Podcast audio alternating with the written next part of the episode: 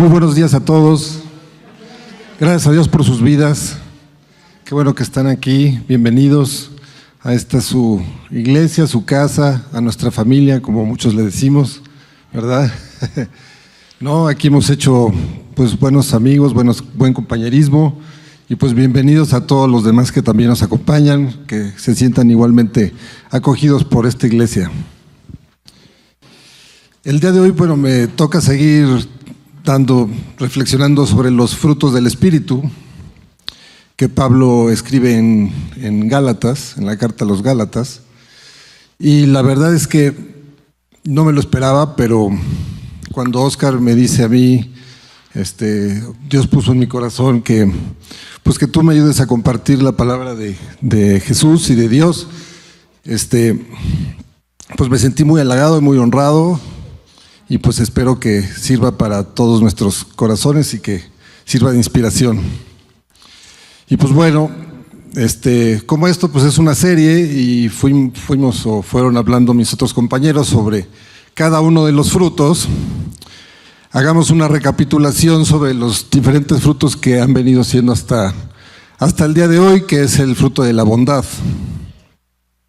Pero bueno, Pablo ¿no? Como empieza en su, carta, pues está amonestando a las iglesias de, de, Galacia, porque al principio, como siempre, como, bueno, tenían como esa comunión con Cristo, como su primer amor, así como cuando tú te sentiste con tu primer amor en Cristo, ¿no? Que hasta maripositas sentías y le querías contar a todo el mundo, oye, me acabo de convertir y así, pues bueno, el punto es que ellos fueron perdiendo ese espíritu, pero la idea pues, es que cada día vaya creciendo eso más, que vaya en ascendente, que, ese primer amor nunca lo pierdas, que puedas tú seguir hablando de Cristo y, tratando de manifestar a la gente pues que es que es tu que Cristo está contigo, ¿no?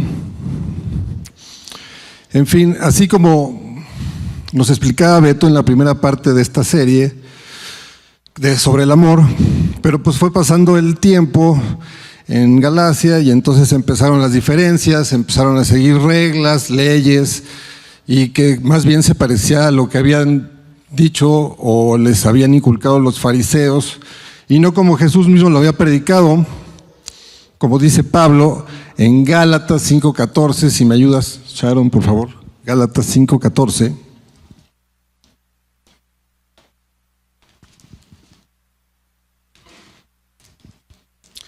Dice, porque toda la ley en esta sola palabra se cumple, amarás a tu prójimo como a ti mismo. O sea, amar a Cristo y a tu prójimo como a ti mismo es el gozo estable del que nos habló Jafet, ¿no? que fue el segundo que nos vino aquí a, a predicar. Vencer al enemigo repudiando las obras de la carne te da esa paz que necesitas en tu vida, como nos platicó Humberto, siendo pacientes con esa entrega y dependencia a Dios que se necesita para pasar una prueba. Estás pasando una prueba, necesitas sobre todo paciencia, como nos explicó Charlie. Y pues bueno, si alguien es ejemplo de benignidad, pues es nuestro buen amigo Gil. Si nos damos cuenta, los frutos del Espíritu que nos expone Pablo no son al azar, tienen un orden específico. No puede, no, no primero al último y empezar por el primero y así sucesivamente. O sea, es como cuando construyes una casa. Perdón. Perdón. Como cuando construyes una casa, primero pones el cimiento y después construyes la casa y no al revés, ¿no? Tú empiezas a poner primero un muro y luego el techo, pues evidentemente se te va a caer. Como en el versículo que dice en Mateo 7:25, descendió la lluvia y vinieron ríos y soplaron vientos y golpearon contra aquella casa y no cayó porque estaba fundada sobre la roca.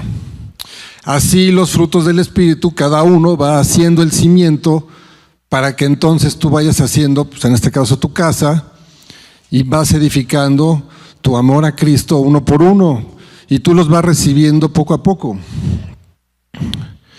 Así entonces, conforme vas conociendo el amor de Cristo en tu corazón, pues tú vas diciendo, lo primero que necesitamos después de convertirnos es recibir el amor a Dios, el amor de Dios. Luego entonces, amar a Dios, a Jesús y al prójimo. Inmediatamente después se nos llena el corazón de gozo y depende de nosotros mantenerlo estando en comunión con Dios. Este amor y gozo nos dan la paz que necesitamos en nuestra vida. Y así, de esa manera, nos nace la paciencia que necesitamos para pasar cualquier prueba que ponga Dios en nuestras vidas. Todo esto nos lleva a ser bondadosos, a contrarrestar nuestra naturaleza de seguir las obras de la carne, ¿no? Que se convierte, y esto se convierte en el fruto de la benignidad. Bueno, hasta aquí hicimos una recapitulación de, de los frutos que hemos venido estudiando y pues vamos a hablar sobre la bondad que finalmente pues es de lo que, de lo que me toca exponer. La bondad es el fruto de haber abierto nuestro corazón y recibir a Cristo en él. O sea, todos los anteriores yo creo que te preparan para poder recibir a Jesús. O sea, cuando, cuando tú estás preparado para abrir tu corazón, pues lo primero, yo pienso que el primer fruto que viene, y por eso Pablo no estaba mal, al contrario, él dijo, bueno, ya que estás ahí, pues es que ya estás recibiendo a Jesús en tu corazón, ya puedes ser bondadoso, ya puedes ser como Él, básicamente, que es lo que nos pide, ¿no? O sea, ya cada vez estás más cerca de la meta, ya cada vez vas a tener un corazón más pleno y más lleno con el amor de Cristo. Pero bueno, la bondad, ¿qué quiere decir la bondad? La bondad es una palabra que tiene dos significados. La cualidad de ser bueno, que pues es simplemente serlo, y la acción de hacerlo bueno. estas dos cosas, pues es lo que quiere decir bondad. Describe la existencia de una naturaleza sana. En pocas palabras, quiere decir, es amor en acción. Es hacer el bien sin mirar a quién, es hacer algo bueno sin esperar recompensa, es dar la gloria a Dios por todo lo que hacemos y por todo lo que nos pasa, así nos guste mucho o no nos guste nada. ¿no? Finalmente, hacer las cosas por la bondad de Dios, pues es dándole la gloria a Él. Pero bueno, cuando reconocemos a una persona bondadosa, lo primero que notamos es que es amable, ¿no? Respetuosa, sencilla, correcta. Te dice siempre las palabras mágicas, por favor y gracias. Qué importante es que te digan eso, ¿no? O sea, ¿cómo reconoces a alguien amable? Pues siempre te pide las cosas por favor, siempre te da las gracias, es alguien agradecido. Y normalmente, cuando conocemos a un creyente, o por lo menos creo que esa ha sido mi experiencia, es una persona amable, ¿no? Y esto, desde mi punto de vista, yo creo que lo que quiere decir es alguien bondadoso, alguien generoso, está preparado para recibir. Y en este caso, pues, ¿qué más sino recibir a Cristo en nuestro corazón? O sea, por eso hay que ser generoso, por eso hay que ser bondadoso y recibir a Cristo. Yo creo que es una comunión de ida y vuelta, en el que si estás preparado, si eres generoso, lo vas a recibir y viceversa. Cuando recibes a Cristo en tu corazón, pues finalmente yo creo que eso te hace más bondadoso y más generoso. En Filipenses 2.13 nos dice Dios que Él es quien produce la voluntad de nosotros para hacer el bien. Y dice, porque Dios es el que en vosotros produce así el querer como el hacer por su buena voluntad. O sea, necesitamos siempre su ayuda, siempre para hacer, para sentir los frutos del Espíritu en nuestro corazón. Porque lo natural, pues es definitivamente hacer todo lo contrario. Cuando aceptamos que Dios es el dueño de nuestra vida, nos convertimos en creyentes maduros. Tenemos que aceptar con esto que no podemos tener el gozo de Cristo y ser los dueños de nuestra voluntad al mismo tiempo. La felicidad se alcanza cuando reconocemos a Dios como dueño de nuestra vida. Cuando tú te abres, te entregas y pones todo en las manos de Dios, yo creo que ahí es cuando nosotros alcanzamos la felicidad. Cuando nosotros queremos alcanzar la felicidad por nosotros mismos, por nuestros propios medios, les aseguro que es un, barril sin fondo, es un hoyo sin fin. ¿Por qué? Porque no hay nada que nos vaya a satisfacer. Lo único que nos satisface, yo creo, es tener a Jesús en nuestro corazón, es tener a Dios como dueño de nuestra vida. Y pues bueno, las personas en general, me incluyo, antes de convertirme, pues yo, yo era así, creen o piensan o pensaba que el simple hecho de hacer lo bueno y hacer acciones buenas y andar por la vida haciendo, no sé, actuando bien y así, pues eso, eso nos ganaba el cielo y nos ganaba la gracia de Dios. ¿No? Y que simplemente con regalar cosas o no robar o no decir mentiras o no dar mordidas. ¿No? ya con eso, pues ya con eso estaba salvado. Yo dije, no, pues yo soy bueno, yo ya me voy a ir al, cielo y pues, pues, ya, o sea, eso me, me, va a ganar la salvación. Pero bueno, y no es que tenga nada de malo, digo, qué bueno que puedan ser así, o sea, eso es por, por decisión propia, a final de cuentas.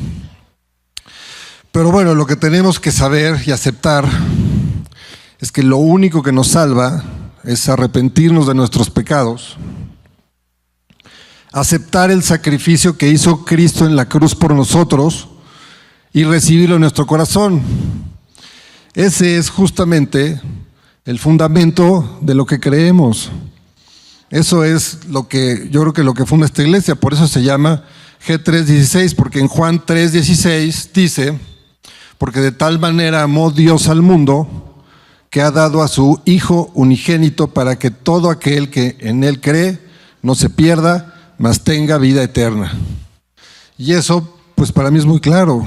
O sea, cuando tú crees en Jesús, cuando crees en Dios, cuando tu corazón está lleno de Él, pues te va a salvar. Es la promesa que Él nos hace. Es la promesa que nos hace creer y es la promesa que todos seguimos y de la que emana pues finalmente toda su palabra y todo su conocimiento. En fin, para continuar, en Efesios 2, del 8 al 9, Dios nos habla, habla de las obras y la salvación.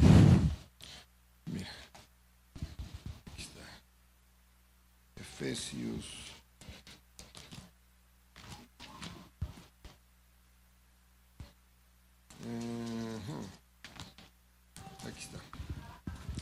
2, del 8 al 9. Eh, porque por gracia sois salvos por medio de la fe, y esto no de vosotros, pues es don de Dios, no por obras para que nadie se gloríe. Creo que esto es bastante claro y elocuente en lo que dice, que las obras que hacemos, pues definitivamente no son para nuestra gloria, no son para que nosotros nos exaltemos, sino finalmente pues, son y deben ser para la gloria de Dios.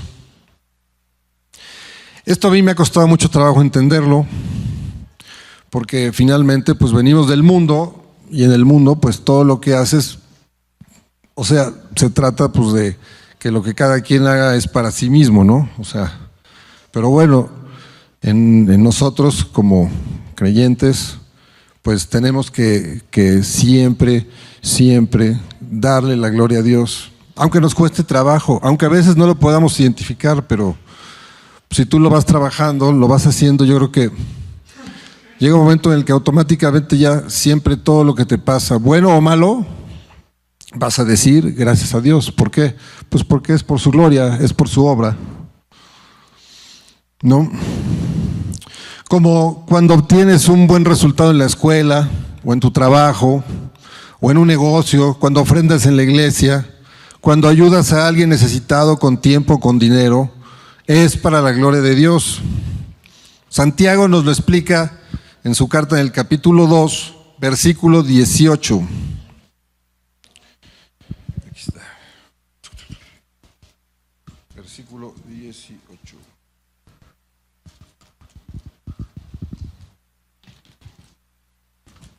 Santiago, aquí está.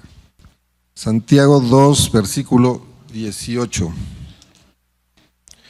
Eh, pero alguno dirá, tú tienes fe y yo tengo obras, muéstrame tu fe sin tus obras y yo te mostraré mi fe por mis obras.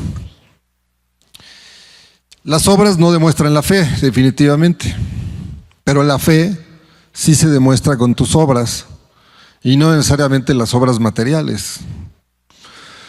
O sea, por más pequeñas o grandes que sean, por ejemplo, algo tan sencillo y que podemos hacer todos los días como tener una sonrisa para tu esposa, tu esposo, estar ahí para un amigo, darle un consejo, ¿no? Para estar ahí para tu familia, o regalando, o algo para alguien, tiempo, dinero, alguien que de verdad lo necesite. Pero bueno, la fe no se puede comprar no te puedes convertir en beneficencia y, ah, ya con eso tengo toda la fe que quiero, ¿no? O sea, eso no, no llega así.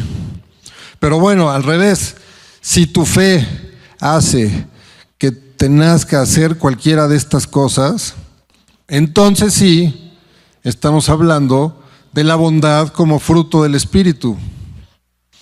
Ahí cuando, cuando tú llegas hacer las cosas por tu fe y no por ti, ahí estamos hablando de la bondad, como quiso decir Pablo en su carta. ¿No? Y al final es como, como dividir, o sea, puedes decir una persona que es buena, buena en su vida y la otra que es bondadosa porque tiene a Cristo en su corazón y lo lleva como su forma de vivir. Pero nos preguntamos, ¿por qué necesitamos a Dios para ser bondadosos?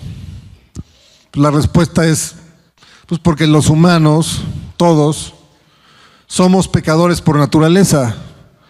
Cuando nacemos, pues simplemente pues es lo que traemos ya, así venimos, así venimos programados.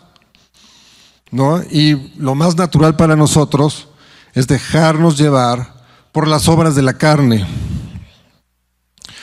Yo digo, si eres como una hoja que flota en la corriente de un río, pues la hoja qué va a hacer? Pues se va a ir a donde la lleve la corriente y va a acabar, pues quién sabe dónde, ¿no? O sea, si tú te dejas ir y pones tu cuerpo flojito, pues puedes acabar en quién sabe dónde. A lo mejor acabas en un buen lugar, a lo mejor acabas en un mal lugar, pero bueno, al final te dejaste llevar por la corriente del mundo. No vas a saber dónde vas a terminar.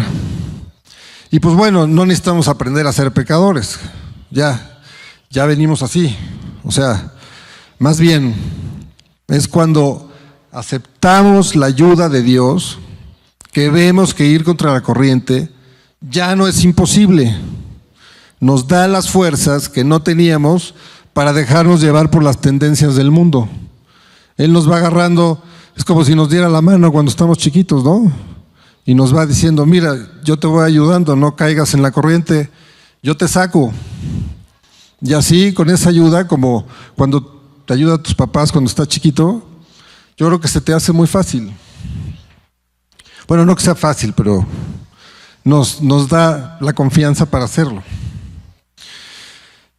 En Isaías 53, del 5 al 6, Dios confirma que nuestra naturaleza es pecaminosa. Nos está recordando que somos corruptos, que nos descarriamos como ovejas y que exactamente por eso necesitamos su ayuda. Nos da, y ahí mismo nos da la oportunidad de salvarnos y de reconciliarnos con Él. Y dice, Isaías 53, a ver,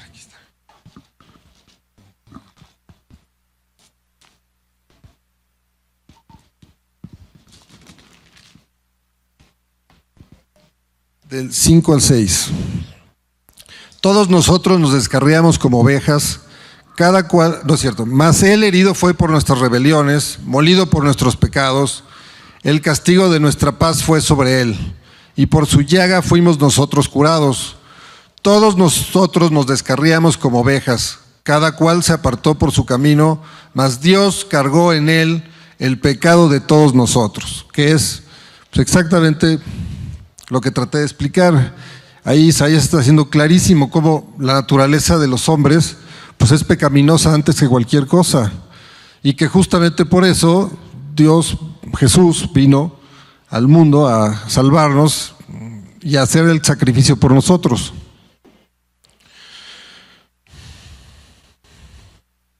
Pero bueno, ya más o menos centrados en esto, les quiero compartir un poco de mi historia porque creo que es muy pertinente cuando el champ me dijo este, que quería que yo participara en, en este proyecto y además pues que nos repartimos prácticamente al azar cada uno de los temas que nos tocó a todos. Yo creo que Dios puso este a mí, a mi corazón, o sea, Él supo que yo tenía que compartir un poco de mi historia para entender un poco mejor de la bondad de Dios. ¿No? Dicen que, bueno, Jesús nos cuenta la parábola de la oveja perdida, que yo creo que muchos o la mayoría se la saben, que dice que un pastor tiene 100 ovejas y se le pierde una. Pues claro que se preocupa por esa una y deja las otras 99 va a buscar esa una hasta que la encuentra, la va a buscar por todos lados hasta que la encuentra, ¿no? Y entonces nos platica también que el pastor pues, se regocija más por esa una oveja que encontró que por las otras 99. No que no quiera las otras 99, claro que sí, pero bueno, se le perdió una y la encontró, pues está muy contento porque también la encontró y así nos dice que Dios lo hace de la misma manera y nos compara con las ovejas porque pues nosotros no tenemos ese sentido de orientación y Dios actúa como nuestra brújula para encontrar el camino. Y pues bueno, hace unos ocho años, más o menos, yo me portaba como, pues, como el señor viejito cascarrabias, que todo el mundo le quiere sacar la vuelta, ¿no? O sea, así el de, ay, ahí viene, mejor vámonos por allá para que pues sí, pues yo mismo me lo busqué, no me gustaba convivir con nadie, todo me parecía tedioso, aburrido, no tenía ganas de hacer nada, nada me salía, ¿no? Yo era de esos que intentaba poner un circo y seguro me crecían los enanos. Pero bueno, no tenía relación con nadie, ¿no? Ni en el negocio, ni en la familia, ni con los amigos, los que me quedaban. Nada. Y de repente, así como de la nada, literal, un día manejando de regreso a la casa, a su casa, sentí algo en mi corazón y vino a mi cabeza un pensamiento así como, yo creo que si hubiera sido una caricatura, salía una nubecita con, con un foco, así. ¿No? Y entonces yo sentí, sentí, y así, que Dios me estaba buscando. Y ahí fue cuando yo decidí, yo tengo que buscar a Dios. Así como cuando fue a buscar a su oveja, así me sentí. Yo ahí pude haber decidido, no, no me interesa lo que me quieres decir, pum, y me sigo, ¿no? Pero yo busqué a Dios en ese momento. Tenía un amigo que se había convertido hace algún tiempo y le hablé en ese momento. Y le dije, oye, este, por favor, necesito verte y ojalá, ojalá me puedas regalar una Biblia porque quiero leerla, quiero, me interesa leer la Biblia. Le hablé y me dijo que sí, que con mucho gusto. Nos vimos al día siguiente. Y ya después de verlo y nos tomamos un refresco, platicamos, me invita a recibir a Jesús en mi corazón. Y a partir de ese momento, les, les, juro que no es exageración, mi vida cambió. Y cambió para, para muy bien. O sea, yo creo que todo el mundo ya no me reconocía, o sea, a ese grado.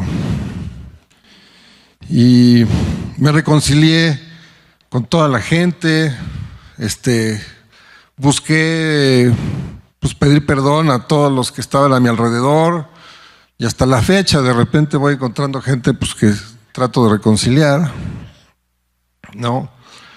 Y en ese momento, después de haberme convertido y de empezar a leer la Biblia y de conocer y de reconocer, este, pues, pues finalmente, o sea, yo vi que Dios tenía un plan para mí. Y no sé, como me sentía como, como una piedra en el río, ¿no? Rodeado de, pues a lo mejor de señales, de amigos, de Dios, de que la piedra pues siempre está en el río y rodeada de agua, pero si la abres pues está totalmente seca y probablemente yo así era. Yo era como la piedra seca y cuando me abrí entró Dios a mi vida y cambió. Cambió totalmente. Para mí fue una mejor perspectiva, todo pintaba mejor, todo pintaba más claro. Y finalmente, pues me fue dando lo que anhelaba. Yo anhelaba una familia y desde entonces me, regaló, a la, verdad, a la mejor esposa del mundo, me dio una familia, este, que también es creyente, gracias a Dios. Este, no, no, no. La verdad es que en todo, en todo, la verdad me fue mejor en mi vida, con mi familia, con mi esposa, con con todo. Así justo como cuando Jesús le regresó la vista al ciego, así me sentí. Pude volver a ver. Yo estaba totalmente ciego. Y digo, ¿por qué les platico esto? Porque después ya de estudiar y entender, pues entendí que necesitaba la presencia de Cristo en mi corazón para enfrentar a la vida. Porque yo solo, pues sí, estaba pues, deprimido, amargado. Y ya con Él veía prácticamente todo de color de rosa, ¿no? O sea, vaya el cliché, pero pues así era. Digo, y bueno, y esto se los platiqué porque bueno, así se pueden desarrollar los frutos del Espíritu. ¿Por qué? Pues porque así se manifiesta la bondad de Dios en nosotros. Y la mejor forma de entender por qué y para qué, pues es estudiando y escudriñando la palabra de Dios. O mejor aún, poniendo en práctica estas enseñanzas, como nos dice Santiago 1.22. Dice, pero sed hacedores de la palabra y no tan solo oidores, engañándoos a vosotros mismos. Como ven, Dios nos exhorta, nos conmina, nos implora a ser hacedores de la palabra y no solamente oidores. ¿No? O sea, nos invita a poner nuestro amor en acción o en resumen, pues ser bondadosos. La Biblia, su palabra, su escritura, pues es el manual que Dios nos regala para vivir una vida de bondad. Entonces, pues nos da todas las herramientas para en realidad ser personas bondadosas, ¿no? Y pues bueno, a final de cuentas, qué más bondad que la que nos demuestra Dios, que en su bondad infinita, que desde la creación, como dice en Génesis 1.31, y vio Dios todo lo que había hecho, y he aquí que era bueno en gran manera, todo lo que había hecho era bueno. Y fue la tarde y la mañana del sexto. ¿no? Como Isaías nos lo había dicho en el pasaje que leímos antes, que lo escribió muchos años de que Jesús viniera, Dios en su bondad nos mandó a su Hijo, nada más y nada menos que a su Hijo. Todos los que hemos sido papás, pues sabemos lo que es el amor a los hijos, ¿no? Pues ahora imagínense que Dios agarró y nos mandó a su único Hijo para salvarnos. O sea, lo que puede hacer que Él más haya querido, digo, lo sacrifico porque para seguir lo que yo mismo estipulé, pues tengo que hacerlo para salvar a todos los hombres. ¿Qué más amor y qué más paciencia y qué más bondad, sino esa de Dios hacia nosotros? Que Él mismo se propone para estar en el corazón de todos los que lo reciben. Y pues bueno, en resumen, ya para terminar, decimos, a ver, como recapitulando un poco. Uno, los hombres y las mujeres nacemos alejados de la gracia de Dios porque somos pecadores. ¿No? Como lo explicamos, o sea, pues nosotros nacemos pecadores. Los hombres y las mujeres no somos buenos por naturaleza. Así que creo que muchos nos lo quieren hacer como saber así, como que, ay, pues todos somos buenos y hay que llevarnos de la mano. No, no, no, o sea, pues sí, a ver, no somos buenos por naturaleza, necesitamos a Dios para cambiar nuestra alma, para cambiar nuestra forma de ser. ¿No? O sea, una persona con o sin Dios en nuestro corazón, pues es totalmente diferente. Es, es muy, muy, muy diferente. Pues bueno, y por lo tanto, bueno, necesitamos la ayuda, el número tres, necesitamos la ayuda del Espíritu Santo para obtener y desarrollar los frutos del Espíritu en nosotros. Sin la ayuda del Espíritu Santo, pues no lo podríamos tener. O sea, si nosotros lo buscamos y Él nos busca, pues entonces los frutos del Espíritu se van a ir desarrollando en nosotros poco a poco. Van a ir creciendo, nos vamos a ir fomentando, nos vamos a ir cultivando. Y cuatro, para obtener esta ayuda del Espíritu Santo finalmente, necesitamos invitar a Jesús a nuestro corazón. ¿No? Y pues bueno, si quiere ir pasando, Pato, no sé si ya por ahí anda. este. Desarrollar cada uno de los frutos pues es una carrera de perseverancia, es un, es un maratón. Es como tratar de ir llevando el paso, que de repente te puedes tropezar un poco, y pues ahí vas hasta que pues, pues, llegar a la meta, llegar a la meta pues es nuestra salvación. Y nuestra salvación pues es lo más importante, es Dios nos mandó aquí para tener la opción, para darnos la opción y la oportunidad de salvarnos. ¿No? Y pues por eso es una carrera de pues de perseverancia al paso que vayamos, pero de no, no flaquear de no regresar. Digo, todos tenemos tentaciones, todos tenemos tentaciones y a veces caemos y el mundo es muy seductor, pero pues finalmente,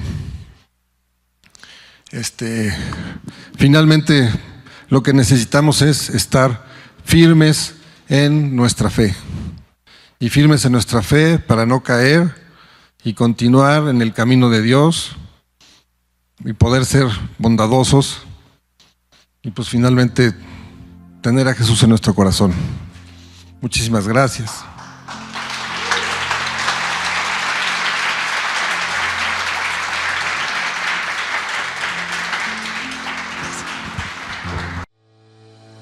Muchas gracias por acompañarnos en esta transmisión. A nombre de todo el equipo de G36 Polanco, esperamos sinceramente que haya sido de aliento. Te pregunto, ¿ya estás echando mano de todo el material que está disponible para compartirlo? Aprovechalo y compártelo. Te invitamos a que compartas todo lo que hacemos, que finalmente es llevar el Evangelio a otras personas. Estamos en todos los canales de streaming, YouTube, Spotify, y especialmente te invito a que descargues nuestra app y active las notificaciones para que tú eches mano de todo el material disponible que tenemos para ti. Y muchas gracias por tus oraciones, tus aportaciones y tu servicio. Finalmente, servicio estamos todos invitados a llevar la palabra de Dios a los que están cerca de nosotros, pero lejos de Dios. Así es que hay que hacerlo y si esto te sirve, aprovechalo, úsalo. Puedes descargar todo el material también en gt16polanco.org. Gracias por tus aportaciones, que finalmente la iglesia tiene necesidades y tú quizás has sido de aquellos que han ayudado para que esto se lleve a cabo. Y gracias, gracias de verdad, síguelo haciendo. No estoy pidiendo dinero de ninguna manera, es con toda libertad, pero si tú te quieres sumar, súmate en gt16polanco.org diagonal aportar. Y finalmente, muchas gracias por tus oraciones. La iglesia debe ser casa de oración y Dios nos invita a ser casa de oración. Así es que no dejes de orar para que Dios nos guarde limpios, fieles y asidos a la palabra de Dios. Súmate orando, aportando, sirviendo y nos vemos hasta la próxima. Dios te bendiga.